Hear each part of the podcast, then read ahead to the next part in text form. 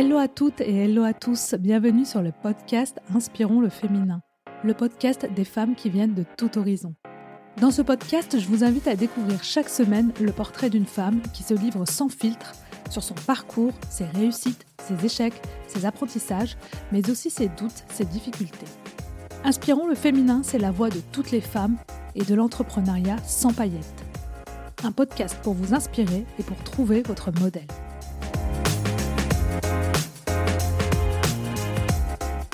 Bonjour à toutes, je suis ravie de vous accueillir pour ce 51e épisode avec Cécile Réal. Cécile est la fondatrice et PDG d'Endodiag, une start-up qui développe un kit pour détecter l'endométriose avec une simple prise de sang.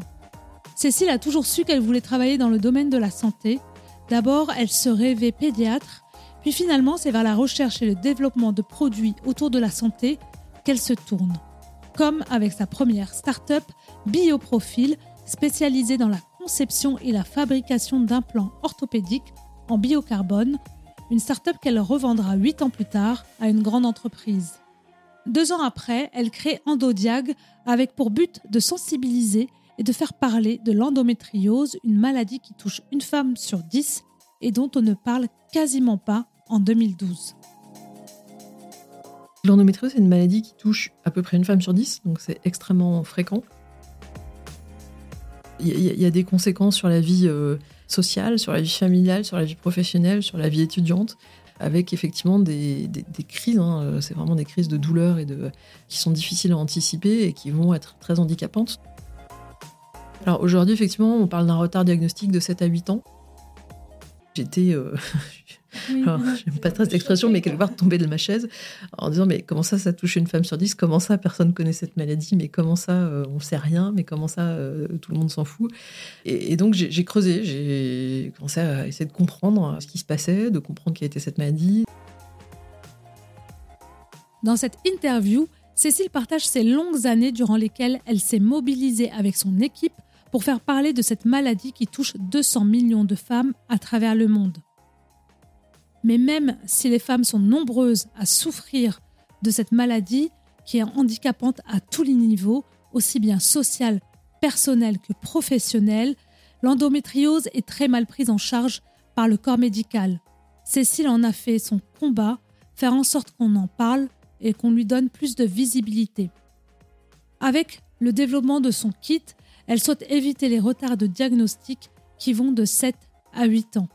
Et malgré les remarques choquantes qu'elle a pu entendre sur son parcours, Cécile n'a jamais cessé d'avancer sur son projet en gardant en tête son premier objectif, venir en aide à toutes ces femmes qui en souffrent. Faire avancer le diagnostic de l'endométriose, la mission audacieuse d'une femme engagée, c'est maintenant et c'est avec Cécile Réal. Belle écoute Bonjour Cécile. Bonjour. Je suis enchantée de te recevoir sur le podcast aujourd'hui. Bah, pareillement, c'est un plaisir de pouvoir échanger sur ces sujets qui nous tiennent bien à cœur. Exactement, parce que je, donc, je rappelle que tu es PDG d'une entreprise spécialisée dans le diagnostic de l'endométriose. Justement, bah, on va en parler et je vais te laisser d'abord te présenter.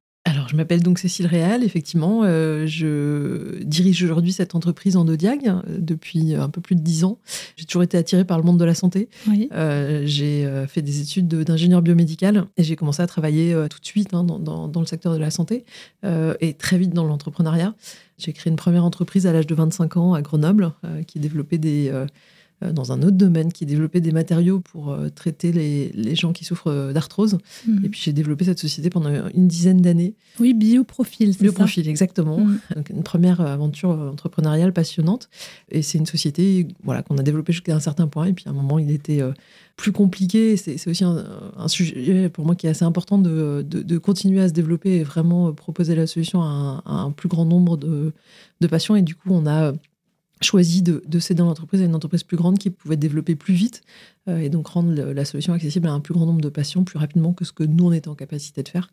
Euh, et donc, en, 2007, on a cédé l'entreprise. D'accord, très bien. Donc, justement, je reviens juste à la base. Donc, toi, très rapidement, tu as été attiré par le, secteur du médical. Euh, qu'est-ce qui t'a attiré dans, dans, ce secteur-là? Euh, mon parcours, il est un petit peu. Euh, au départ, je voulais être pédiatre. En fait, c'était euh, assez fort, en fait, comme ah oui, donc là, les médecine enfants. et pédiatre. Hmm. Donc, c'est un double sens à la fois sur les aider les, enfin, les enfants et la santé. Euh, et puis, pour différentes raisons, euh, notamment parce que j'étais à l'étranger au lycée, euh, sur mes dernières années de lycée, c'était un tout petit peu compliqué de, de rentrer faire médecine en France. Enfin, c'était pas aussi simple à l'époque. J'ai euh, eu connaissance de ce, cet autre euh, chemin euh, par le, le biais d'une formation en, en ingénieur euh, biomédical Mhm. euh, et qui au, au final, je pense, me correspondait assez bien puisque c'est quelque part un peu un, un- pour moi un, traducteur en fait entre les scientifiques et les médecins. Et j'ai la chance du coup de travailler avec des médecins, de croiser quand même pas mal de patients et d'impacter différemment finalement euh, le- la La- santé et les parcours de- des patientes et des Mhm. patients. D'accord. Tu n'es pas au contact euh, des, des patients directement, mais tu impactes. Pas du tout comme un professionnel Pas de un- santé voilà, un médecin. Euh, après, c'est important de pouvoir échanger. euh, alors, Avec en particulier sur. euh, C'était déjà le cas avant, dans, dans ma précédente société, puis dans différents projets auxquels j'ai j'ai travaillé. Je pense que c'est important de pouvoir échanger avec les patients. Après, pas, c'est pas sur une base quotidienne, mais, mais de comprendre un peu leur, leur maladie, leurs problèmes. Sur l'endométriose, c'est un- une maladie vraiment particulière avec des parcours vraiment difficiles. Et c'est vrai que très tôt dans l'histoire de la société, pour moi, c'était important de pouvoir garder ce lien et échanger. Euh, pour comprendre, on s'aperçoit aussi que euh, à travers la description des, des symptômes, de- du vécu, on apprend aussi des choses qui sont utiles pour, Mhm. la, pour la recherche. Donc je crois que le, le- le contact chercheur-patient-médecin, c'est un trio qui est extrêmement euh, important, Important, oui. euh, et qui permet d'avancer plus vite, je crois, sur le, le développement de solutions. D'accord. Donc, toi, tu es vraiment situé au niveau de la recherche. Donc, Alors euh, aujourd'hui, oui, aujourd'hui, euh, oui. aujourd'hui, oui, avec Endodiag, on n'est pas encore. Euh, on n'est pas loin, on n'est pas encore dans une phase de, déploiement industriel et commercial, donc c'est les, prochaines étapes. Euh, Aujourd'hui, on, a été jusque-là plutôt une société de, effectivement, de recherche. C'est une maladie qui est, euh, quand on a commencé, qui était vraiment peu connue. Euh, C'est une maladie dont on ignore beaucoup de choses et il y a encore des phases euh, de recherche et de compréhension mécanistique de la, de la maladie avant de, de pouvoir développer des solutions. Donc effectivement, c'est un, un projet euh, d'assez longue haleine. Bah oui, oui, oui, on va, en, Euh, justement, on va en parler. Euh, voilà, après, dans, dans mes vies précédentes, euh, effectivement, j'ai travaillé sur les phases d'après, qui étaient d'amener la, la solution aux patients et, euh, et aux médecins sur ces, ces projets. D'accord, donc tes projets euh, précédents avant Endodiag, c'était vraiment de ramener la solution sur le marché? D'innover. En fait, c'était développer des solutions innovantes pour les patients. Et donc, avec trois étapes. hein. La première, c'était euh, vraiment une phase d'innovation de recherche. hein. Puis après, une phase de développement, d'industrialisation. Euh, sur sur, sur mon, mon entreprise précédente, effectivement, il y avait un gros, gros euh, enjeu de, de capacité à produire. C'était une technologie nouvelle. Il fallait inventer les machines pour la fabriquer.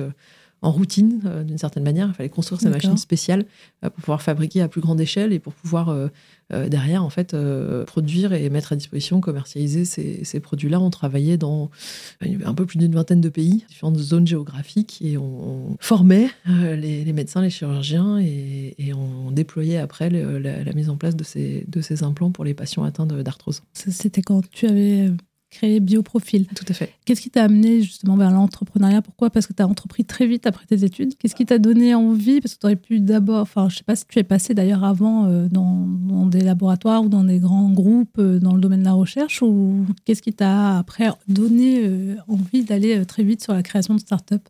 Alors peut-être le thème, je sais même pas si le terme start-up existait, mais euh, aïe, ça fait mal.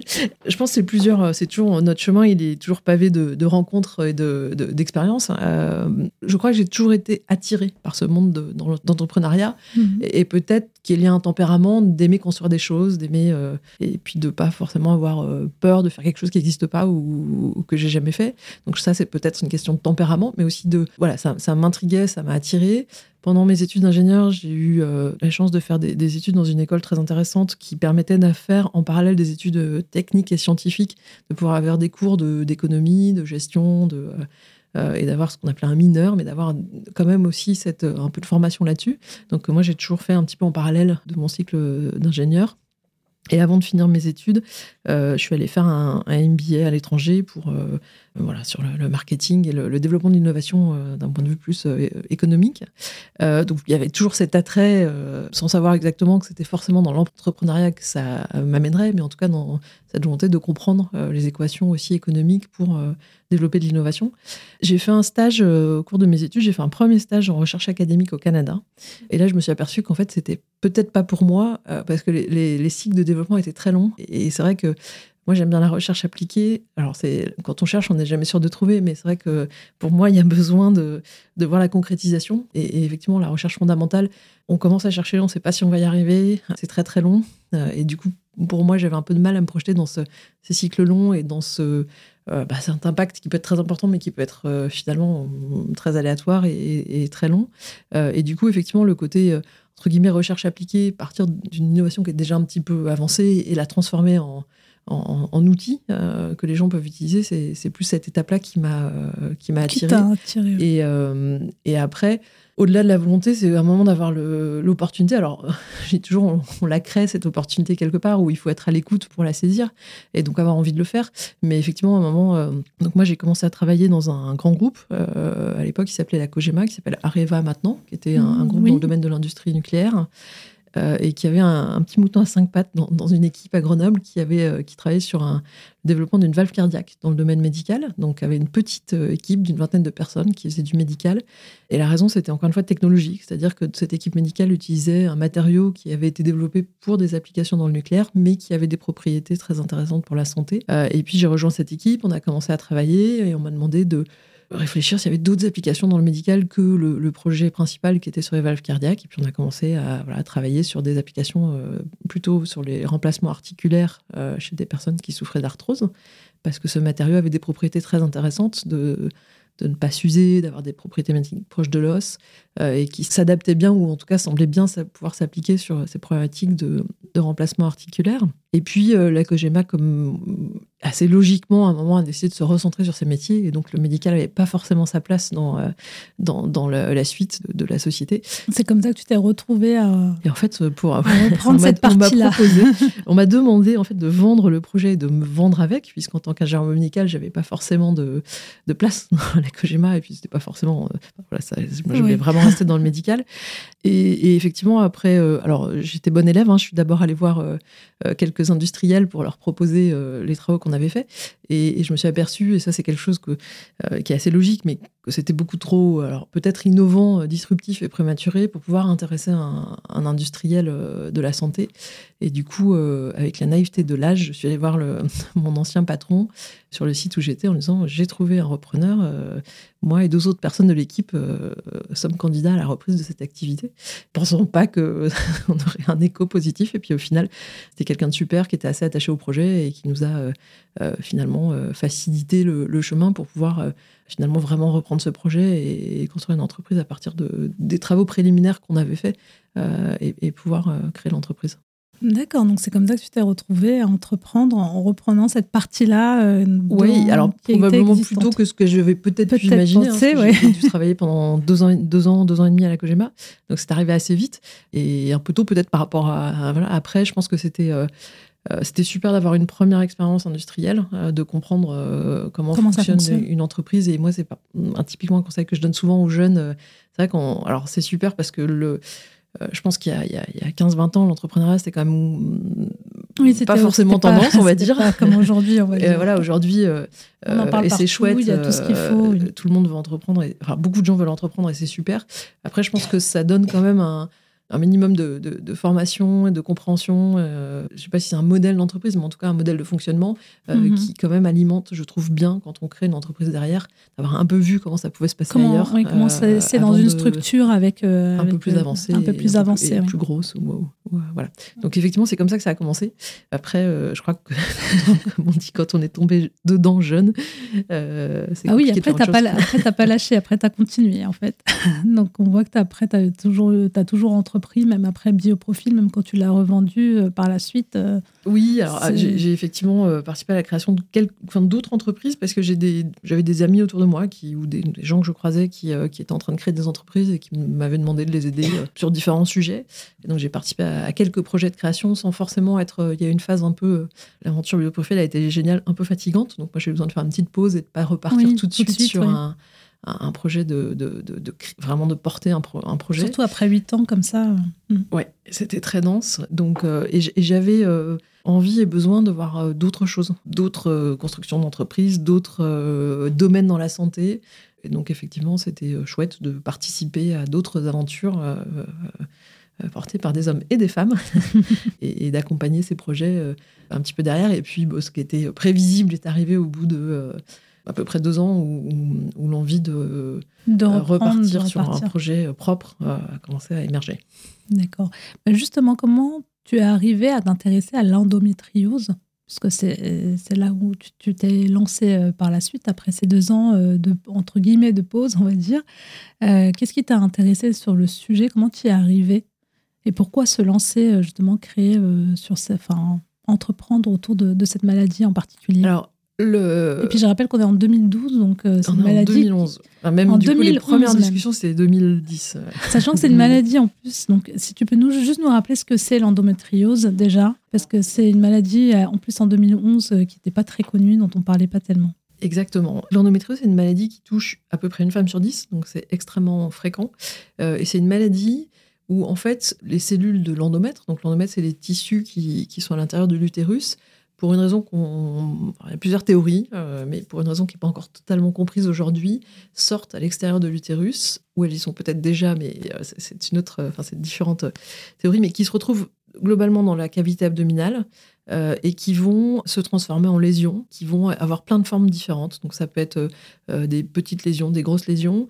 C'est des lésions qui vont être sensibles au cycle de la femme, donc euh, bah, qui vont saigner pendant les règles, par exemple, et qui vont provoquer. Alors les deux principaux symptômes, ça va être les douleurs, et notamment les douleurs pendant les règles, et puis pour à peu près 40% des femmes atteintes, une infertilité. C'est très douloureux en plus. C'est très douloureux. C'est compliqué parce que c'est une maladie. Alors chez des patientes, elle va pas du tout évoluer et on va avoir des formes pas très graves, euh, alors un peu embêtantes, mais pas très graves. Et puis, on va avoir des patientes, et notamment de plus en plus de jeunes patientes, chez qui on va avoir effectivement des formes euh, très agressives, donc avec une maladie qui continue de se développer, ces lésions qui continuent et de grossir et de se développer dans différents organes euh, de l'abdomen et qui vont avoir des douleurs extrêmes et très handicapantes pour, pour ces jeunes femmes. Oui, ce que j'allais dire, c'est que les conséquences pour elles au quotidien c'est, sont assez difficiles.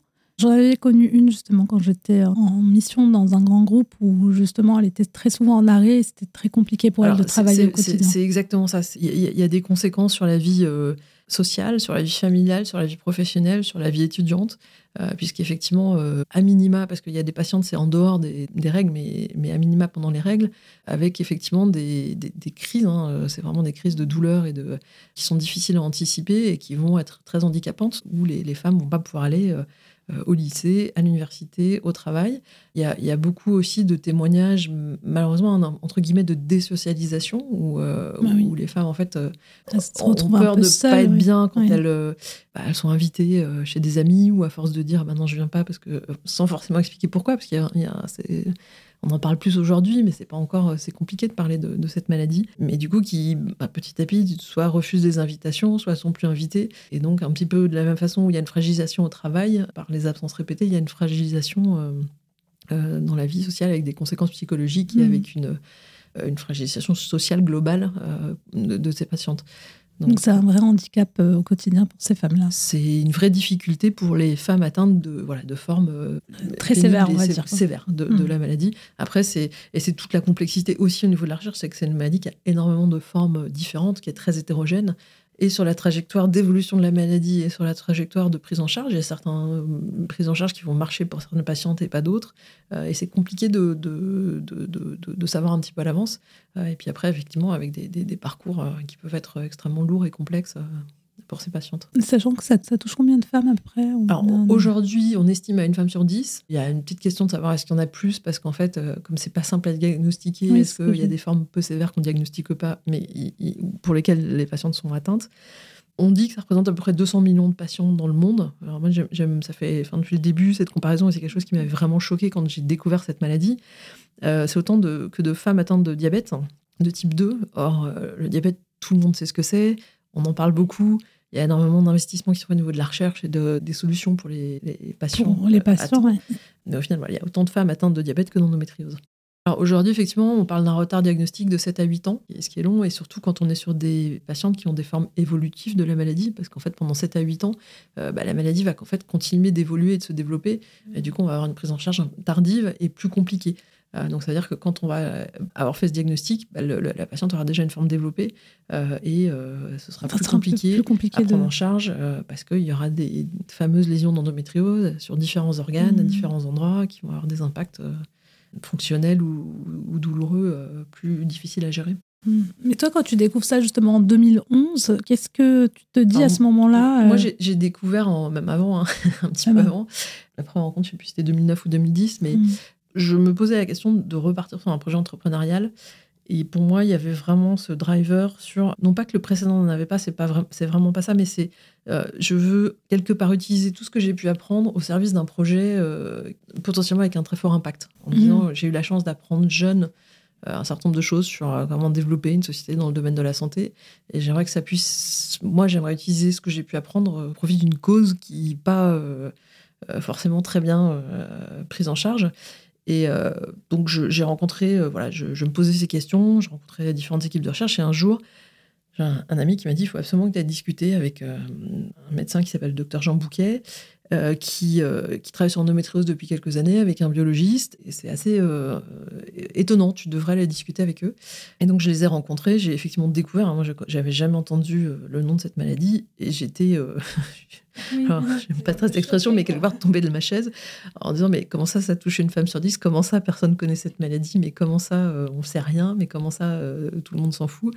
Et, donc j'ai creusé, j'ai commencé à essayer de comprendre euh, ce qui se passait, de comprendre quelle était cette maladie, de comprendre j'ai eu des choses assez, euh, assez choquantes. Hein. Je me rappelle d'un. C'était le compte rendu d'un congrès, c'était le congrès mondial de l'endométriose qui a lieu en gros tous les trois ans. Et je crois que la, fin de la conclusion, c'était. Euh, alors, c'était un compte rendu officiel d'une société savante hein, qui disait c'est une maladie euh, qui touche les femmes et on n'en meurt pas, donc en gros, on ne pas s'en moque.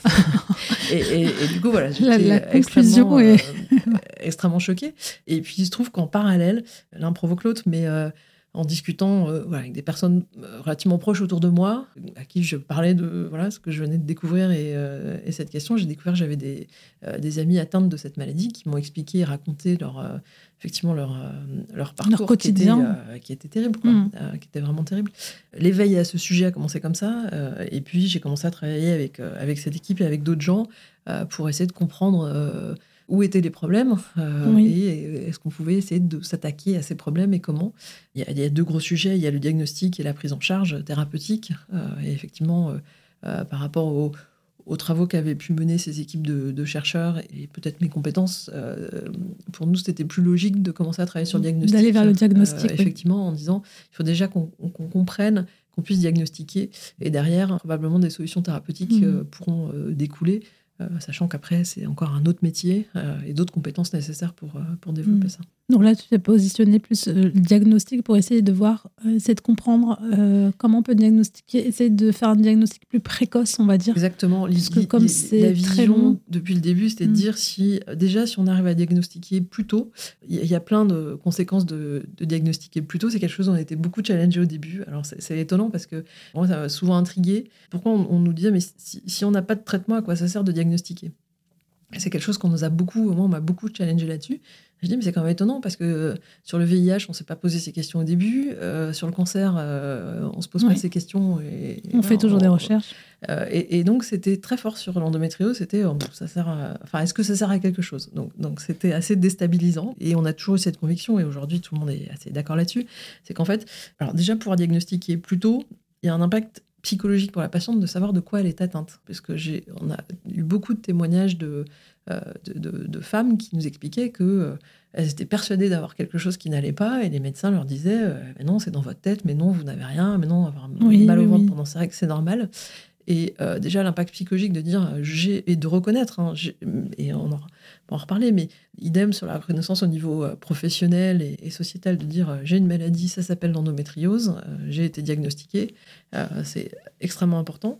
Et puis après, effectivement, le fait de pouvoir diagnostiquer beaucoup plus tôt la maladie permet, dans les cas évolutifs en particulier, de pouvoir quand même prendre en charge euh, ces patientes pour essayer d'éviter un développement agressif de la maladie euh, mhm. et, intervenir plus tôt dans, la prise en charge de la patiente. Et puis, euh, alors encore une fois, il n'y a pas de traitement de la maladie, mais par contre, il existe un certain nombre de traitements des symptômes et il, y a, il existe des différentes options de prise en charge. Et puis, le dernier point sur ce, ce diagnostic précoce, ça permet aussi aux patientes, et ça, c'est des témoignages qu'on a beaucoup eus, euh, qui ont des désirs de grossesse, euh, quelque part, d'avoir en tête qu'elles ont cette maladie et qu'à un moment ça peut les affecter et que peut-être ben, leur. Euh, ça sera plus une information compliqué quand même pour avoir un enfant, qu'elles soient préparées psychologiquement. oui, et peut-être que le plus tard, elles, elles, essaieront d'avoir un enfant, le plus, ça risque d'être compliqué. Donc c'est aussi quelque chose voilà, qu'elles peuvent, peuvent, intégrer dans leur, dans leur construction de vie en fait. Et du coup, est-ce que tu dirais euh, justement par rapport quand tu dis que ben, l'endométriose, personne n'en parlait, euh, puis quand on commence à en parler, ben, on, dit bon, c'est pas très important, ça touche les femmes, tant qu'elles n'en meurent pas, c'est pas grave. moi, je, pense qu'il y a pas mal, euh, on voit avec l'expansion de plus en plus de la femtech, des femmes qui entreprennent justement dans le domaine de la santé, qui reprennent en fait des maladies qui touchent spécifiquement des femmes parce que ben, on n'a jamais fait de recherche dessus. Donc pendant des années, on a fait surtout des recherches en plus sur des maladies et sur des cohortes, on va dire, qui sont des hommes. Je sais que pour certaines, c'est un défi justement au quotidien de défendre ces projets-là, au, niveau des investisseurs, au niveau de, en général, pour pouvoir se faire financer ces projets-là. Toi, quel défi t'as dû justement euh, relever euh, quand tu t'es lancé euh, sur ce projet-là, sachant qu'à cette époque-là, bah, on n'en parlait pas beaucoup, c'était pas très connu Alors le défi, c'était l'endo quoi? Euh, le, défi, effectivement, alors c'était d'en parler beaucoup plus. On s'était dit, si on n'arrive pas à contribuer à une sensibilisation et à faire qu'on parle plus ou qu'on comprenne plus cette maladie au niveau du grand public, du corps médical euh, et des systèmes de santé hein, euh, au niveau euh, ministériel, européen, etc. Même si on arrive avec une solution technologique, ça, on n'y arrivera pas. Ça suffira pas mhm. parce que si on parle pas plus de cette maladie, si on forme pas plus les médecins, si on sensibilise pas plus le, grand public, eh ben, il va manquer quelque chose dans le. Donc dès le début, nous on s'était dit c'est vraiment extrêmement important qu'on puisse faire parler de cette maladie. Euh, c'est aussi pour ça on a eu pas mal de, voilà, de, relations avec des associations de patientes et, euh, avec des groupes pour euh, travailler ensemble sur générer, enfin faire cette sensibilisation mmh. à travers différents moyens. c'est vrai que nous, on, avait, c'était un peu une stratégie de la société, mais on voulait vraiment pouvoir en faire parler. On a participé à un certain nombre de concours dont l'objectif était pas forcément, enfin, c'était pas la mise en avant de la société, c'était vraiment de pouvoir avoir une tribune pour pouvoir parler de, de la, maladie. la, maladie. Et on a eu la chance d'avoir euh, quelques prix, en particulier le prix de Cartier sur le Women's City Initiative Award, euh, qui nous a donné une tribune géniale et euh, l'opportunité de, rencontrer des gens et de pouvoir, pouvoir en parler. Ça, c'était une étape. Et puis après, il y a eu, il y a eu d'autres étapes, un travail de longue haleine, de, de parler, d'expliquer. Euh, donc ça, a été un peu, ça a été compliqué au début hein, parce qu'effectivement, euh, euh, il y avait des gens qui connaissaient pas. J'ai eu des réactions assez amusantes de, d'amis ou de connaissances qui travaillaient dans le monde plutôt de pharmaceutique, dans, le monde des médicaments. J'ai eu deux réflexions qui, m'avaient un peu choquée. Une qui me disait mais pourquoi tu vas sur une maladie rare? Pourquoi tu vas travailler sur une maladie rare? Alors, ça touche une femme sur dix quand même. Et l'autre qui m'avait dit c'est un marché de niche, je comprends pas pourquoi tu crées une entreprise là-dessus. Et, et en fait, enfin, c'était très choquant. Et, et, c'était, mais c'était assez euh, symptomatique. Je pense qu'effectivement, euh, pour, l'industrie pharma, c'est, une, enfin, c'était une maladie, une petite maladie. Euh, peut-être qu'ils ont essayé, ils n'ont pas trouvé de solution, et du coup, ça a été mis de côté. Et, il était resté dans le, peut-être la, la, collectivité que c'est pas, voilà, c'est, une petite maladie qui touche pas grand monde, quoi. Les choses ont, bien changé depuis, depuis, 4-5 ans, mais, mais, mais il y a 10 ans, c'était, quand nous on a commencé, c'était ça le donc il a fallu, il a fallu euh, faire tout le travail quand même de euh, éduquer, euh, sensibiliser. Un, autre, c'était marrant, c'était une discussion avec le, Nathalie, la, présidente de l'association Endomind de patientes, qui un jour m'a dit, mais tu sais en fait, parce que effectivement on parlait beaucoup de la douleur, hein, et, c'est ce qu'on entend en premier hein, de, la part des patientes. Et elle me disait, mais tu sais, en fait, il faut pas parler de la douleur, il faut parler de la fertilité. Ça, ça attire beaucoup plus l'attention. Je dis, mais c'est pas juste. Enfin, Elle dit oui, mais écoute, si tu veux pour l'instant attirer euh, l'attention, euh, il faut qu'on commence par parler des problèmes de fertilité. La société est plus sensible à ce sujet, et puis après qu'on parle de la douleur. Euh, et je pense que c'était assez symptomatique à l'époque de d'où on partait quelque part. Du coup, ça, a été un sujet, bah, forcément sur les financements, alors, on, a eu la chance d'être quand même assez bien, de réussir à expliquer et d'avoir des gens qui nous écoutent sur, sur la maladie sur laquelle on, travaillait et d'avoir des soutiens, notamment de BPI, assez tôt dans le, dans, dans le, dans le parcours de la société.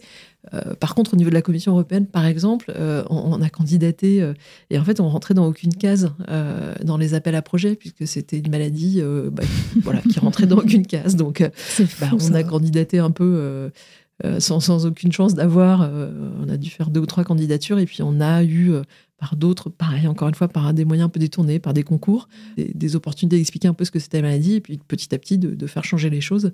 et finalement, d'avoir on a eu un super soutien de la Commission européenne en 2017 pour mener une très grosse étude clinique. Et, ça a été, au-delà de, l'impact que ça peut avoir sur notre projet, plus globalement, on était très content sur, sur la prise en charge et sur la sensibilisation on avait le sentiment qu'il y avait une, étape qui avait été passée, euh, que la commission puisse soutenir des projets et elle, continue, elle en soutient d'autres depuis et, c'est super.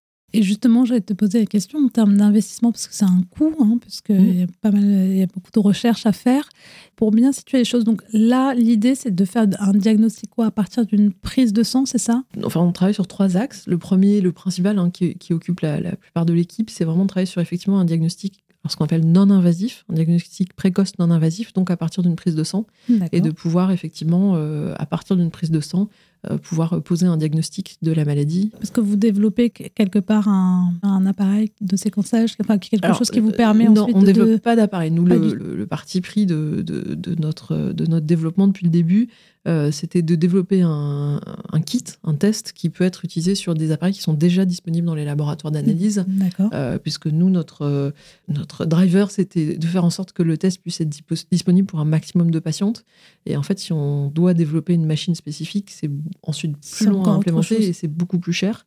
Euh, et ça rend les tests plus chers. Donc nous, on voulait pouvoir permettre d'avoir un test qui soit accessible en termes de coût à un grand, grand nombre de patientes au niveau au niveau mondial. Et donc, on, a fait ces choix euh, de pouvoir se développer un test qui, lui, sera euh, Mais ça veut dire qu'à partir utilisé sur des machines existantes. D'accord, donc ça veut dire qu'à partir d'une prise de sang, si après derrière on utilise la bonne machine, on est capable de à peu près diagnostiquer euh, s'il y a ou pas. Euh. En, très schématique, c'est ça. c'est euh, les, tests hein, qui sont faits en routine dans des laboratoires d'analyse, effectivement, c'est un test spécifique avec des, réactifs spécifiques à ce qu'on recherche dans le sang et qui ont été sur des machines plus classiques, des automates qui sont déjà implantés dans les laboratoires d'analyse. Et effectivement, nous, on va plutôt fournir la cartouche, les réactifs, mais qui peuvent être utilisés sur des machines euh, qui euh, présentes et qui sont déjà existantes dans les, dans les laboratoires. Donc ça, c'est notre euh, premier axe de travail le plus avancé et principal. Et puis après, on travaille par ailleurs sur un autre sujet pour nous qui est le diagnostic, ce qu'on appelle précis, parce qu'on pense que c'est très important de pouvoir aider à mieux comprendre de quel type d'endométriose est atteinte une patiente, parce que là encore, ça peut aider le, clinicien mmh. et ça peut aider pour sa prise en charge. Donc on travaille par ailleurs, et là on travaille plus sur le sang, on travaille sur l'endomètre qui est à l'intérieur de, l'utérus, à partir de ce tissu qui a un certain nombre d'informations très intéressantes euh, pour pouvoir essayer de, mieux caractériser quel est le type d'endométriose et de pouvoir euh, quelque part faire une carte d'identité mhm. et, comprendre euh, bah, un peu plus spécifiquement chacune des patientes et pouvoir avoir derrière des, des options sur la prise en charge plus adaptées à chaque patiente. Je schématise un peu, c'est un peu comme le diabète type 1, type 2 Bon, c'est un peu loin, mais ce que je veux dire, c'est qu'il y a différents types d'endométriose. C'est ça. et, donc, il y a, on sait, bah, il y a peut-être certains traitements qui vont mieux marcher sur certaines endométrioses. Il y a des endométrioses euh, qui, qui, vont être évolutives et on va pouvoir euh, mieux le comprendre. Il y, a, il y a différents types d'endométriose en fonction de où se trouvent les lésions et quel type de lésions. Et pareil, si on arrive à les on peut les, les, les, diagnostiquer, euh, mmh. ça peut aussi aider sur euh, sur la prise en charge. Sur le, pour adapter le, le, traitement, qui convient le mieux en fonction du, type d'endométriose. Le, parcours, on va appeler ça le parcours de la patiente. Euh, il y a des traitements médicamenteux, il y a des traitements chirurgicaux, il y a des traitements euh, avec des approches alternatives aujourd'hui qui peuvent avoir de bons résultats avec de la nutrition, avec un certain nombre d'autres de, choses. et donc, c'est de, construire le parcours adapté à chaque patiente. Et donc, d'essayer de, donner les outils aux, aux cliniciens pour pouvoir, et aux patientes pour pouvoir construire ce parcours. Au départ, justement, quand vous lancez, comme je poser la question. Donc, en termes d'investissement financier, comment vous y prenez? Parce que comme c'est la recherche, c'est long. Enfin, il y a beaucoup de choses à mener. Euh, concrètement, c'est la participation au concours qui vous permet d'avoir les premiers investissements. Les, tout premiers financements, c'était effectivement le concours, hein, notamment le, concours iLab, qui existe toujours, hein, qui est le concours lancé par BPI et le BPI, pardon, et le ministère de la Recherche et de l'Enseignement chaque année sur les entreprises innovantes. Euh, qui est un peu le premier euh, label qui aide clairement les projets innovants. C'est une première euh, crédibilisation du projet et le premier financement.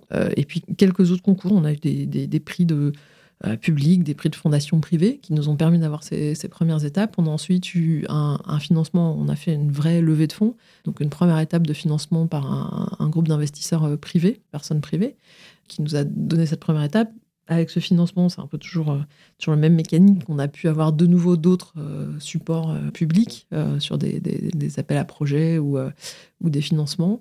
On a créé en 2011, le premier financement était en 2012, on en a refait en 2017, où on a fait rentrer des investisseurs institutionnels. On avait besoin de faire une, levée de fonds plus significative. Et en parallèle, on a obtenu donc, le, soutien de la Commission européenne et de nouveau, on a gagné quelques concours publics, mais portés par, par BPI, qui nous ont euh, aidés à dimensionner le, projet. Mm. Euh, après, pour revenir sur euh, la, Femtech, c'est un gros sujet, hein, le financement des Femtech. En fait, je pense qu'un, je ne veux pas choquer en disant ça, mais je pense qu'un projet Femtech doit être appréhendé de la même façon qu'un projet tech, quelque part, ou qu'un projet santé. et, les mêmes règles s'appliquent. Je ne crois pas que c'est parce que c'est une maladie de la femme que ça va être regardé différemment. Donc, je crois que ce qui est attendu hein, des investisseurs, ou des financeurs sur des projets euh, tech sur euh, bah, est-ce que c'est viable, quelles preuves on a fait, quel est le, mhm. derrière le. Est-ce qu'il y a un, entre guillemets, un modèle économique qui va permettre de, de faire en sorte que le projet fonctionne Je crois que les règles sont les mêmes et je crois qu'il faut faire attention à ça, de réfléchir et, de construire son projet et d'intégrer ça dans la, dès le début en fait dans la construction du projet. Oui, tout à fait. Après, est-ce qu'il y a des investisseurs aussi qui, qui sont moins sensibles parce que c'est des sujets qui leur parlent pas? Je pense que ça, ça, ça c'est pas, c'est pas hein. improbable. Après, euh, tout le monde en est totalement biaisé parce que quasiment tout notre conseil d'administration est fait de femmes et nos investisseurs ah, sont, c'est des groupes d'investissement, mais, mais représentés par des, par des femmes, en tout cas euh, chez nous, au sein du, du board. Forcément, il y a une sensibilité qui doit être, euh, qui doit être plus, plus, forte. Après, euh, encore une fois, je crois que la situation aujourd'hui, elle a un petit peu changé. On en parle quand même beaucoup. Je crois qu'il y a une prise de conscience quand même assez forte de alors, je sais pas si c'est les femtech ou le woman health ou le fait qu'effectivement, euh, on n'a pas assez pris en compte euh, qu'il y avait autant d'hommes que de femmes sur la planète et qu'il mmh. fallait les soigner de la même façon. et qu'on doit faire des essais cliniques avec des hommes et des femmes euh, et qu'il bah, y a des maladies qui ne touchent que les femmes, il faut qu'on travaille dessus. comme on a travaillé sur des maladies qui touchent que les hommes. Je pense que ça va mieux. Après, je pense que c'est pas encore. Peut-être aussi, on, bah, il y a un retard à rattraper. Il y a un retard voilà, à rattraper. Ça, ça va heureusement assez vite. Voilà. Après, peut-être il y a aussi un autre euh, phénomène aujourd'hui, c'est qu'il y a beaucoup de projets Femtech qui ont émergé. Il y a un peu de concurrence entre, enfin, de concurrence. Je parle encore une fois vis-à-vis des investisseurs, pas forcément entre les projets, mais euh, qui fait que ils, vont pas investir dans tous les projets Femtech. Et comme bah, il y en a beaucoup plus qu'avant, euh, peut-être ça rend les choses un tout petit peu plus compliquées en ce mmh. moment. Dans un contexte en plus qui est pas forcément le plus simple en ce moment sur le. Tout à fait, oui. Mais, mais après, il en faut effectivement parce qu'il faut rattraper un certain retard, comme tout disait, sur les maladies des femmes pas, ou sur lesquelles il n'y a pas eu assez de recherches, en tout cas, qui ont été faites, effectivement. Et du coup, est-ce que l'endométriose, comme je dis, en, ces dernières années, j'ai l'impression aussi, oui, effectivement, qu'on en parle beaucoup plus, un peu plus quand même qu'en 2011, ça c'est sûr. Euh, est-ce que c'est aussi parce que ça a été porté, euh, je te pose la question, par des personnalités euh, dans les médias aussi? Parce que je vois qu'il y en a qui ont pris la parole sur le sujet. Ouais, je pense, que ça a été une convergence de plusieurs choses. Euh, et effectivement, euh, la parole publique et les un certain nombre de personnes comme Imani, comme euh, Julie Gaillet, comme. enfin, il y, en a un certain nombre qui ont parlé de leur maladie. J'ai fait l'autre jour une conférence avec aussi Nora Malagré, voilà, qui parlent publiquement de leur maladie, de ce qui est dur, de la souffrance. Et je pense que ça a beaucoup aidé.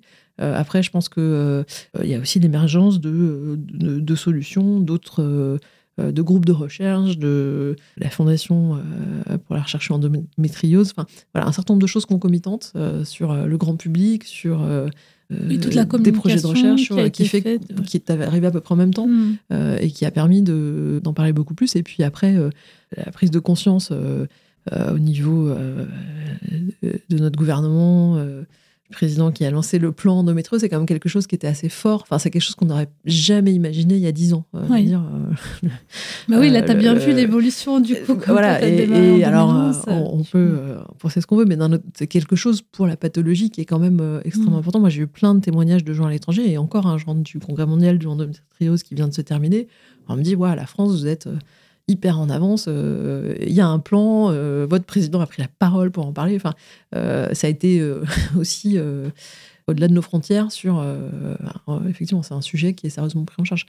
Après, il y a encore du chemin, mais, mais effectivement, les choses ont complètement changé en, je ces quatre, quatre dernières années. Et qu'est-ce qui a fait que tu as tenu justement, parce que les premières années devaient être difficiles hein, pour travailler, démystifier, en faire parler, c'est tout un travail de communication, même avant même de recherche, comme tu disais. Donc, oui, mais c'est pour moi, c'était le projet Andouillac, c'était, enfin, c'était ces deux, comme j'ai dit, c'était ces deux piliers. Il y avait une, enfin, c'était une mission, c'est un projet à mission, c'est vraiment un projet à mission. au début, hein, je me, enfin, le nombre de rencontres où euh, qu'est-ce que tu fais? Tu dis bah je travaille sur l'endométriose. Alors il y a les gens qui regardent de quoi tu me parles, et puis il y a des gens où le, regard se fige en fait. Et c'était soit des patientes atteintes, soit des maris ou des frères ou des mmh. euh, deux. Euh, bah oui, je vis ça au quotidien et, la, souffrance à travers ce regard et le désespoir. Alors il y avait ce mélange de je suis enfin voilà c'est je vis hein, quelque chose d'extrêmement difficile et ce et ce oh, quelqu'un sait de quoi je souffre et euh, euh, et, du coup, c'est enfin, très énergisant de se dire euh, il faut qu'on fasse quelque chose pour ces femmes-là ou pour ces familles-là. Quoi. C'est euh, d'une manière ou d'une autre, il faut qu'on change la donne parce que parce que c'est vraiment terrible. c'est ça qui t'a porté aussi. Oui, c'est vraiment ça. et, de dire, bah voilà, il y, a une partie de la mission, c'est de pouvoir contribuer d'une manière ou d'une autre à faire en sorte qu'on parle de cette maladie et qu'on la comprenne mieux et qu'il y ait d'autres initiatives qui se mettent en place. Et puis d'un autre côté, des, si on arrive à développer des solutions aussi technologique, encore une fois, euh, mm. bah, pour pouvoir accompagner ça, c'est super. Oui, parce que c'est quand même euh, tout ce qui est euh, entreprendre dans la santé. Il faut être très patient. il faut euh, vraiment, euh, bah, il faut être, euh, j'imagine vraiment habité par sa mission parce que c'est pendant des années, enfin, il peut ne rien se passer, on va dire, ou que ce soit en termes de, enfin, on est dans la recherche. C'est des cycles itératifs, il se passe toujours des choses. Hein. Oui, non, ce que je veux après, dire, après, il peut y avoir des hauts et des bas, c'est-à-dire que c'est qu'effectivement, on n'avait pas imaginé que ce serait aussi long quand on a démarré et que la maladie était aussi complexe, ça c'est sûr. Et puis, et puis il y a eu des phases euh, hyper optimiste, enfin, ou hyper enthousiasmante. Il y a eu des phases de déception, de on pensait que c'était bon, puis il a fallu repartir euh, effectivement euh, au labo retravailler, etc. Donc, euh, donc oui, il y, a des hauts et des bas. Je pense que personne dans l'équipe n'a de problème quand il se lève le matin pour dire à quoi ça sert ce que je fais. Quoi. C'est, mmh. oui, c'est vraiment. c'est, vraiment on a tout autour de nous, des, personnes qui souffrent, et on a envie de les aider. On a reçu des témoignages. Moi, c'est pareil, j'ai, quand même participé à pas mal de plusieurs projets d'entreprise, mais j'ai jamais eu des témoignages comme ça sur notre, sur notre site web ou sur de, de, patientes, hein, et des, des, très longs messages expliquant euh, leur parcours, leur, leur souffrance. on avait un jour un témoignage euh, extrêmement euh, fort d'une personne qui nous disait bah, voilà, j'ai suivi ce que vous faites, j'ai souffert toute ma vie d'endométriose, j'ai eu quand même la chance de pouvoir avoir des enfants. Aujourd'hui, j'ai une fille, j'ai peur qu'elle souffre comme moi, qu'elle ait l'endométriose. Mmh. J'ai quelques milliers d'euros sur mon livret A. Est-ce que je peux vous les donner pour aider la recherche quoi? Et, et c'était euh, c'est des, témoignages, qui sont très très forts. Quand même. On sent qu'il y a vraiment l'envie, enfin, cette souffrance-là amène qu'on euh, n'a pas envie que ça se. Comme elle a un des enfants, on n'a pas envie que ça touche d'autres personnes, quoi. Donc euh, ça va très loin. Et, et, puis, et puis après, effectivement, le fait que bah, on n'en enfin, voilà, on parlait pas, il n'y a pas grand-chose qui se passait sur des recherches de solutions, hmm. sur l'organisation des soins. C'est une maladie qui est complexe, qui nécessite d'avoir euh, enfin voilà, d'orienter quand même un certain nombre de patientes vers des, experts. Les parcours de soins n'étaient pas du tout organisés, donc il y avait beaucoup de, patientes aussi euh, qui avaient ce sentiment d'être euh, un peu abandonnées, en fait, exactement, totalement abandonnées, et mm. donc le besoin de voilà de parler, de se sentir reconnu, de dire qu'il y a des gens qui se posent des questions. Enfin, je, pense que c'était très important. Mm. Encore une fois, les choses ont c'est pas parfait, mais les choses effectivement ont heureusement bien avancé ces dernières années. Mm. Et aujourd'hui, vous en êtes où justement? Alors nous, on est en train de, on l'espère, de finir la validation de, notre test à à, grande échelle, donc de, valider que notre test fonctionne sur un nombre important de patients. Mhm. donc on est en train de finir cette, cette étape-là, qu'on devrait avoir fini plus ou moins d'ici cet été ou, la rentrée. Et puis derrière, on, part sur une phase de, développement industriel pour pouvoir, on espère, commercialiser le premier test courant de l'année prochaine. Comment on commercialise ce genre de produit C'est un business un peu spécial, euh, un peu à part peut-être. Bon, là, j'imagine c'est directement des professionnels, donc euh, c'est important qu'il soit bien commercialisé aussi parce que derrière, il faut aussi entrer des fonds pour pouvoir continuer à, faire de la recherche quelque part. Donc, euh, s'il y a d'autres personnes, s'il y a des femmes peut-être qui nous écoutent et qui sont dans la femtech, qui veulent entreprendre justement dans le domaine de la santé, c'est quoi justement ces défis auxquels elles devront faire face en tout cas alors effectivement, quelque chose de compliqué qui est le, monde de la santé, euh, qui est un monde qui est très réglementé. Euh, donc en fait, pour commercialiser, il y, a, deux étapes qui sont entre guillemets indépendantes. Il y a une première étape qui est avoir le droit de commercialiser. Donc ça, c'est la partie réglementaire, d'avoir l'autorisation de pouvoir euh, commercialiser son produit. en Europe, ça s'appelle le marquage CE. Aux États-Unis, c'est la FDA. Euh, et après, chaque, euh, chaque pays a sa propre. Euh, voilà, il y a pas mal de pays qui ont des réglementations indépendantes. certaines en reconnaissent d'autres, mais pas, pas beaucoup. en Europe, on a quand même. On va dire que c'est une chance. On va pas partir d'un point unique, mais c'est une chance d'avoir un règlement unique pour toute la communauté. Donc, au niveau réglementaire, une fois que votre produit a son marquage CE, il est commercialisable dans sur tout le territoire européen. Euh, donc ça, c'est la première étape. Euh, et la deuxième étape, euh, qui est un peu plus compliquée, qui peut être s'avérer plus compliquée, c'est la partie remboursement, puisqu'on est sur des, de nouveau des marchés réglementés en termes de, vente de produits de santé, et où il faut que, et là c'est un process malheureusement qui n'est pas homogénéisé au niveau de la Commission européenne, donc il faut aller discuter avec les autorités de chaque pays pour entre guillemets, négocier un remboursement du, du test. La France est un peu euh, des, côtés assez particuliers et, formidables dans son système de soins où on a un, hmm. système où euh, il y a une, couverture des soins qui est quand même importante, où il faut passer par ce, principalement par ce chemin du remboursement. Il y a d'autres pays où euh, il y, a, une, médecine en pas de vitesse où vous avez des tests non remboursés, des tests remboursés et, des. Euh, ah oui, donc c'est faut vraiment médecine privée euh, quelque part qui fait que les patients vont eux-mêmes acheter leurs tests. Donc c'est vraiment en fonction des pays. Donc après c'est chaque pays, chaque démarche. ça peut être long. Mais vous avez quand même un marché prioritaire, on va dire, peut-être la France d'abord. ou C'est vraiment l'Europe que vous visez dans sa globalité? Alors nous on est plutôt dans une logique effectivement de, alors, de faire des partenariats. Il y a des gens qui sont. Euh, la, particularité d'un test, c'est qu'en fait, le client, c'est un laboratoire d'analyse, puisque c'est lui qui va réaliser le test, et le prescripteur est le médecin, hmm. et le bénéficiaire est le patient. Donc, on a un triangle euh, euh, différent d'interlocuteurs. Après, effectivement, dans une logique de déploiement rapide, pour pouvoir rendre le test accessible à un certain nombre de personnes, l'idée, c'est de faire plutôt des partenariats avec des gens qui sont déjà bien implantés. et effectivement, de notre côté, on est sur le, fait de cibler euh, le marché européen, euh, peut-être pas dans sa globalité, mais sur la majorité des pays européens, euh, avec des partenaires, et en parallèle les États-Unis, mais de faire effectivement cette approche parallèle sur ces deux continents. Et puis après, j'espère étendre ces partenariats mmh. Sur les autres, les autres continents, Afrique, Asie. D'accord, aller vers l'international dans, dans, un deuxième temps. D'accord.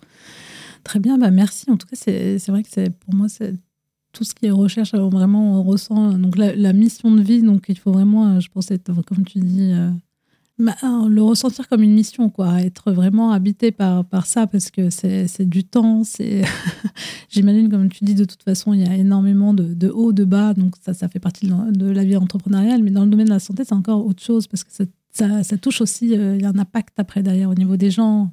Je, ouais, je pense, je pense que c'est un, enfin, et après, les les satisfactions sont à la hauteur des, oui. quelque part, euh, dans le sens où, euh, encore une fois, les discussions avec les médecins, avec les patients, avec euh, c'est des moteurs assez formidables quand on arrive à amener des solutions et, qu'on voit ce que ça peut changer. c'est extrêmement. ah oui, quand on voit l'impact que ça peut avoir, comment ça peut aider, donc assez fort. Donc c'est vrai que ça, ça, encourage de, continuer. Donc, parce que j'avais reçu également Dipenwata Biswas, elle qui développe un kit pour détection de cancer précoce. Donc, euh, effectivement, elle est encore en pleine phase de recherche et, Et on sent donc, euh, bon, elle est dans son labo 24 heures sur 24, on sent vraiment que c'est. Bah, c'est sa mission de vie en fait, c'est ça, c'est vraiment qu'elle est, qu'elle est complètement habitée par ça et que ça demande énormément euh, de, patience. De, on fait ça, on le fait par, par cœur, quoi. On le fait vraiment euh, parce qu'on en a envie. Oui, puis après, je crois qu'au fil de ces projets, on est très marqué par les rencontres, par des témoignages, par et qui effectivement régulièrement euh. Ou... Alors, je ne crois pas que les gens oublient hein, pourquoi ils, se lancent dans ce genre de projet, mais, mm. Euh, mais rappelle qu'il y a des gens de l'autre côté qui, ont besoin de ça, en fait. Et, euh, effectivement, c'est un moteur qui est, extrêmement fort. Je voulais justement revenir vers, avec toi sur le concours de Quartier Women's, parce que tu as participé. Donc, je crois que c'était en 2012, non? Tout à fait. C'est ça? Donc c'était le début du concours peut-être? Pas tout à fait. Pas tout à fait. Il y mais avait quelques euh, promos avant. D'accord. Euh, alors pourquoi participer à ce concours? C'était justement pour en faire parler plus. Qu'est-ce que ça t'a apporté concrètement? Oui, tout à fait. Alors, c'est un, quelque chose peut-être dans le microcosme entrepreneur avait quand même une, euh, un concours qui avait une belle réputation. Alors pour plusieurs raisons. Euh, la première, c'est parce qu'il a une dimension euh, mondiale, donc c'est un concours mondial. Alors ça évolue un petit peu au fil des années, mais en gros, il y a en tout cas nous, quand on y a participé, il y avait un lauréat par continent. C'est des projets qui visent à reconnaître des femmes entrepreneurs et portant des projets à impact. Et donc effectivement j'ai eu la chance d'être lauréate en 2012. J'étais la première française à, gagner pour le continent européen. Enfin, c'était, puis c'est toujours, hein, parce que derrière, il y a une euh, communauté et réseau.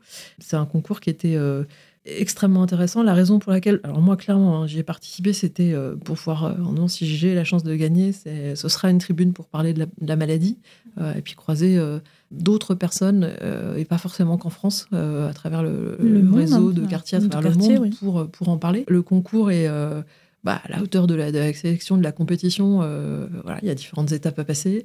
Ça a été un, super exercice euh, de, de, préparation, de pitch, de défense du projet. C'est le premier concours aussi où euh, qu'on gagne ou qu'on perde à la fin des. Euh, en tout cas pour les finalistes, euh, le, jury débrief après et explique ce qui est bien, ce qui est moins, les pistes d'accélération. Et je trouve ça ah, intéressant, positif. Mm. Et puis après, c'est une expérience humaine qui est, juste extraordinaire. et je continue de croiser des femmes extraordinaires qui portent des projets extraordinaires dans différents. Enfin, social, sociétal, environnement, santé, sur, sur, différents sujets. Et ce qui était passionnant aussi, c'est de voir qu'à travers les, enfin, les différents continents et des projets très différents, les, problèmes quotidiens de l'entrepreneur restent les mêmes. Donc ça, c'était amusant en tout cas. Après, Cartier a vraiment à cœur d'entretenir ce réseau et de, enfin, on voit que le concours aussi, au fil des années, est de plus en plus, euh, de plus en plus de compétitions et, il y a des projets qui émergent, de plus en plus de mm. candidats, des projets qui émergent d'un extrêmement haut niveau, hein, mm. clairement. Et, Cartier, effectivement, euh, euh, c'était génial l'année dernière, on organisait une, réunion de tous les anciens lauréats à l'occasion du euh, d'Expo universelle, euh, parce que Cartier avait un pavillon de la femme. C'est la première fois qu'il existait un pavillon de la femme à l'Expo ah universelle, euh, qui était un projet porté par Cartier, le ministère du droit des femmes, je crois, de Dubaï. et à l'occasion de cet événement et du clôture du pavillon de la femme, Cartier a réuni tous les anciens lauréats. Pareil, c'est un réseau, c'est des échanges, c'est des partages d'expériences, c'est une communauté qui est très forte quand, on a il y a énormément d'outils où quand euh, quelqu'un a un sujet, un problème, une réflexion, euh, le partage très rapidement à, l'ensemble du groupe et euh, échange, trouve les raisons, les, les, portes d'entrée. Les, donc c'est une, très belle communauté, honnêtement vraiment une très, très très belle communauté et qui continue. Voilà, hein, nous ça fait moi ça fait 10 ans, 10 ans plus, 11. ce soir la 11e cérémonie. Ouais non, c'est un et je recommande à toutes les femmes porteuses d'un projet impact de, de candidater à ce, bel, bel événement. Des beaux concours. Bah, merci, merci beaucoup Cécile. Je vais arriver à la question de la fin. Euh, la première, c'est quels sont tes défis pour 2023, euh, sachant qu'on est presque à la moitié là Oui, pour la deuxième moitié de pour la deuxième moitié de euh, bah, les, défis, il y a deux niveaux. Je pense qu'il y a un défi, enfin, il y a clairement les défis professionnels. C'est une année très importante pour nous, hein, de, vraiment de, passage à l'étape d'après et se rapprocher d'avoir un produit sur le marché qui est, qui est quand même d'amener une solution aux patientes, le, but de tout ce travail. le deuxième, peut-être, c'est de, On est dans un environnement qui est un peu complexe, qui bouge très vite, euh, d'essayer quand même de garder. Euh, les lignes directrices et, euh, et de pas se perdre en route dans cet environnement qui, je trouve, de, quand même assez compliqué en ce moment.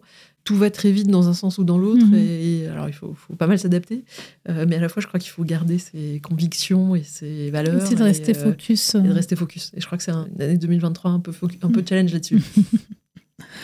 Quel conseil tu donnerais aux femmes euh, justement qui entreprennent, qui sont au tout début?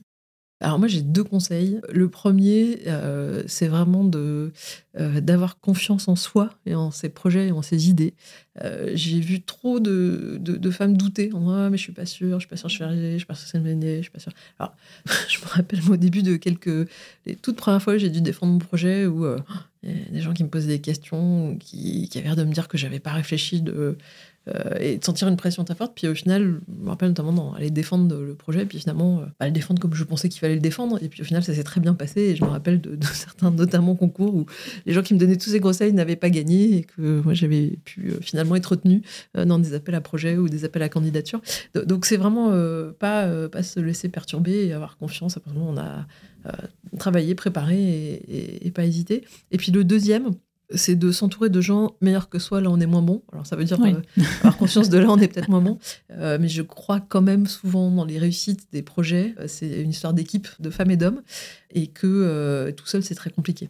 Donc je, je pense que c'est extrêmement important de bien s'entourer et, et de s'entourer de gens voilà, qui, qui vont être complémentaires et pouvoir euh, bah, être brillants là où peut-être on est un peu moins bon. Mm. Oui, toujours savoir s'entourer. euh, ce qu'on dit souvent, même des personnes qui sont meilleures que nous dans des endroits où on est moins bon, mais euh, ça vient en complément. Donc si ça aide le projet pour avancer, donc euh, c'est tout bon. en fait. Exactement.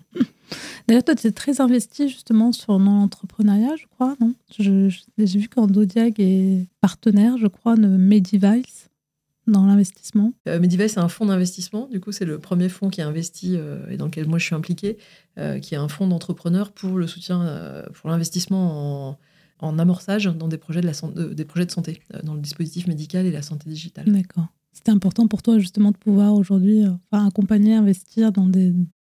Oui, parce que je crois que le partage, enfin chaque projet est unique. Après, je crois que le partage d'expériences bienveillant, il est important. Alors dans la santé en particulier, c'est compliqué. Mm. Il y a plein d'étapes où on peut perdre du temps. La réglementation, c'est compliqué. Le remboursement, c'est compliqué. euh, la propriété intellectuelle, ça peut être compliqué. Enfin, il y a plein de sujets complexes. L'expérience aide un peu quand même. On pourra peut-être faire d'autres erreurs, mais au moins on fera pas deux fois les mêmes. Euh, et le fait de pouvoir euh, partager ça avec des plus jeunes entrepreneurs, euh, ça me semble euh, effectivement important.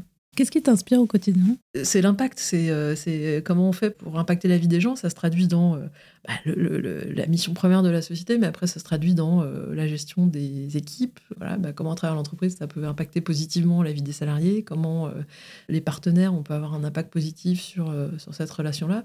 Et c'est vraiment de dire, euh, faut que ça ait un sens, faut que tout Oui, ça ait Le un sens. témoignage des patients Ouais, exactement. Donc c'est d'être porté par le sens et de pas l'oublier. dans son quotidien, le pourquoi je me lève tous les matins. Et enfin encore une fois, ça se traduit, euh, ça doit se traduire dans plusieurs, euh, dans l'intérieur, enfin l'interne, l'externe, euh, la relation aux autres. Est-ce que tu as des femmes justement dans, le paysage entrepreneurial qui t'inspirent? Alors c'est un peu compliqué comme question, euh, parce que j'ai envie de dire, elles m'inspirent à peu près toutes. Euh, j'ai pas un rôle modèle en- dans l'entrepreneuriat. J'ai croisé plein d'entrepreneurs euh, hyper inspirants, hyper énergisants. Le, le réseau, les entrepreneurs du réseau quartier, c'est l'année dernière, après avoir euh, passé euh, quatre jours à- avec euh, 150 entrepreneurs, je suis rentrée euh, euh, voilà, pleine d'énergie, euh, d'envie, de réflexion. De, euh, euh, donc c'est euh, peut-être plus des réseaux que des, des femmes en particulier Mhm. ou des groupes Des groupes, des communautés de des femmes communautés qui, vont voilà, euh, partager, qui vont. Euh, c'est un côté que j'aime bien. On l'avait dit un peu en rigolant euh, lors de cette réunion-là, mais euh, peut-être qu'on s'est dit des choses qu'on se serait pas dit s'il y avait eu des hommes dans la salle ou que des hommes entre eux ne se seraient pas dit, parce que euh, on parle peut-être plus facilement aussi des, difficultés, parce qu'on pense plus intéressant d'en parler et de pouvoir effectivement confronter avec le- le- l'expérience des autres, et que bah, ça rend les échanges assez riches. Donc des communautés de femmes, en tout cas, des, des réseaux. Ouais, et puis des, des, des, des, femmes qui, qui, voilà, qui partagent assez facilement leur, euh, leur parcours, leur vécu, euh, ce qui marche, ce qui marche moins bien, euh, comment elles ont fait. Hmm. Ouais, c'est toujours enrichissant pour soi. Est-ce que tu as une maxime qui t'accompagne oui, une phrase. Il n'y a pas de problème, il n'y a que des solutions. ah oui, j'aime bien cette phrase. C'est vrai. Et le métier d'entrepreneur, c'est de régler des problèmes. hein. Quand tout va bien, c'est pas forcément. Enfin, j'ai envie de dire, euh, on vient nous chercher quand il y a un problème, euh, entre guillemets. Donc, c'est, la base de ce métier, si je peux l'appeler ainsi. Voilà, il n'y a pas de mur, il y a pas de, il y aura toujours une solution. Et bah, voilà, parfois elles sont simples, parfois moins, moins simples, mais euh, mais il y en aura toujours. Mais il y en a toujours. Est-ce que tu as un livre, podcast ou documentaire que tu, aimerais partager avec nous? Alors, il n'est pas tout à fait sur l'entrepreneuriat, mais moi, j'ai été. euh, c'est un documentaire, c'est une personne, c'est euh, Ruth Bader Ginsburg, l'américaine qui était euh, juge à la Cour suprême, qui a un parcours de femme extraordinaire. Et donc, il y a un documentaire qui est sorti sur elle il y a quelques années qui s'appelait RBG, donc les initiales de son, de son nom, et qui est extrêmement intéressant. C'est quelqu'un qui a été. Extrêmement investi sur la défense euh, égalité homme-femme, à la fois pour, euh, dans son parcours pour arriver jusqu'à euh, C'était la deuxième femme nommée juge à la Cour suprême aux États-Unis. Euh, et sur les, les- ce qu'elle a pu défendre, c'est un parcours de femme remarquable. ah, J'irai regarder. Ça m'intéresse. Merci, Cécile. Merci beaucoup, Fatima, pour cette invitation, le plaisir de cet échange. Bah oui, ça m'a fait très plaisir d'échanger avec toi sur ton parcours, sur cette maladie, euh, que heureusement on en parle un peu plus, de savoir qu'il y a des femmes qui entreprennent justement dans ce domaine pour faire avancer les choses, c'est bon à savoir et euh, ça donne aussi euh, en fait de l'espoir et à toutes ces femmes qui, qui en souffrent et ça, évidemment il y en a certaines qui en souffrent beaucoup. Donc merci encore. Avec plaisir. Et puis, ben, si on veut t'écrire, ça se passe où? Où est-ce que tu es le plus actif Euh, LinkedIn, sans doute le plus simple. Le plus simple, d'accord. Et puis, je te laisse euh, le mot de la fin. Déjà, merci pour cette invitation. Et puis, euh, bah, effectivement, j'ai- deux casquettes que je ne peux pas séparer sur euh, peut-être le- le- l'entrepreneuriat d'abord, c'est que c'est un métier que je trouve formidable et, et je ne pourrais qu'encourager. Alors, tout le monde n'est peut-être pas fait pour être entrepreneur. Mm. C'est un métier dur, mais c'est un métier qui est extrêmement épanouissant et enrichissant. Et, euh, et n'hésitez pas, si vous avez envie, allez-y, foncez. Euh, et puis après, le deuxième, effectivement, c'est sur euh, plutôt qui s'adresse aux, aux patients atteints d'endométriose. C'est une maladie compliquée, c'est frustrant, on le sait, mais en tout cas, c'est important qu'elle sache qu'il y a une, communauté de, de chercheurs euh, comme nous, mais comme d'autres. Euh, il y en a, y voilà, cette communauté augmente et de gens qui se mobilisent euh, pour euh, pouvoir leur amener des solutions sur le diagnostic, mais aussi sur le- la prise en charge thérapeutique. Et euh, même si c'est compliqué, on espère bien quand même qu'au fil des années, on va pouvoir euh, euh, vraiment changer le- la donne euh, sur cette maladie et pour ces patientes. Ah ben, Merci beaucoup. Merci, Cécile. Merci. C'était un plaisir.